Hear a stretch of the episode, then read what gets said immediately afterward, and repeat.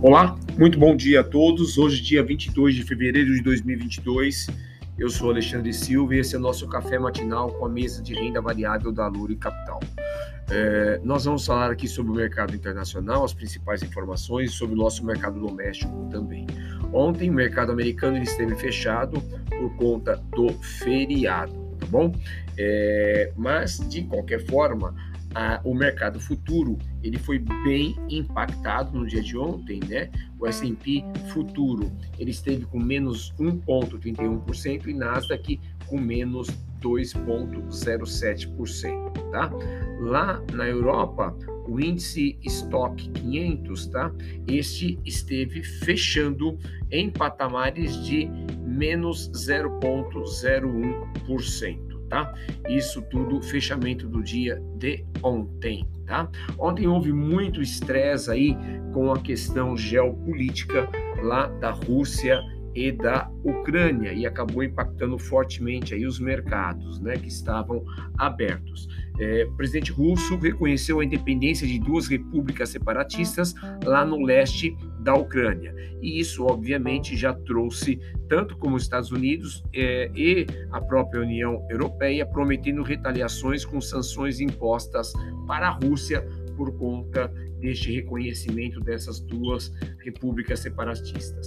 É, isso gera muito estresse no mercado e, neste momento, o mercado futuro do S&P está trabalhando positivo com mais 1,06, Nasdaq futuro com mais 1,26 e o índice europeu SXXP 600 com mais 0,13% tá? Obviamente que a gente tem que manter aí no radar a, a, o, o, desenrolar dessas tensões geopolíticas entre Rússia e Ucrânia, muito importante, porque obviamente nos próximos dias deve dar o tom aí do movimento dos mercados, tá?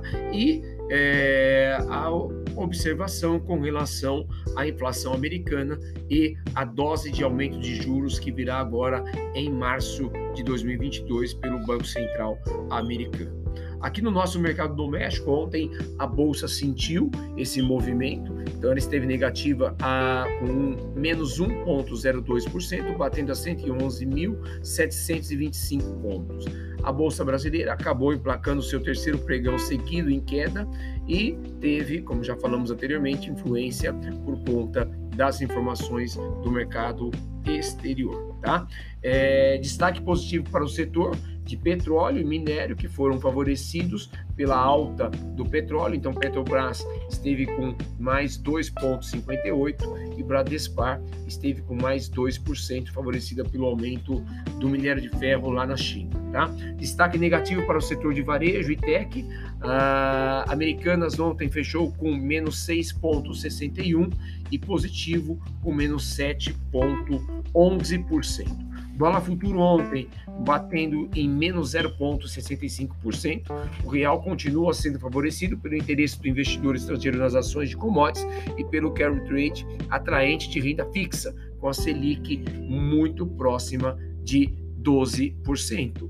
O DI 1F25, esse esteve também negativo, com menos 0,53, batendo a 11,340 Obviamente, temos que manter no radar a questão do risco fiscal no Brasil, que isso é sempre bem importante acompanhar, tá bom? A questão da PEC dos combustíveis, que vai perdendo um pouco de força lá é, em Brasília, mas obviamente tem que estar acompanhando. E a questão que vem à tona agora é a questão do reajuste dos servidores. Inclusive, ontem o ministro da Fazenda defendeu que reajuste para os servidores públicos só volte à pauta depois das eleições, mas não é esta a, a avaliação e as, a fala do presidente Bolsonaro.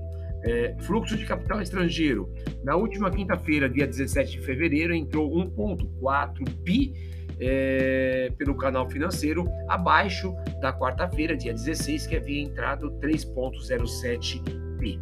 Dando sequência na temporada de resultados, hoje nós temos Localiza, é, é, Drogazil, né, Raia Drogazil e BRF apresentando resultados após o fechamento do mercado.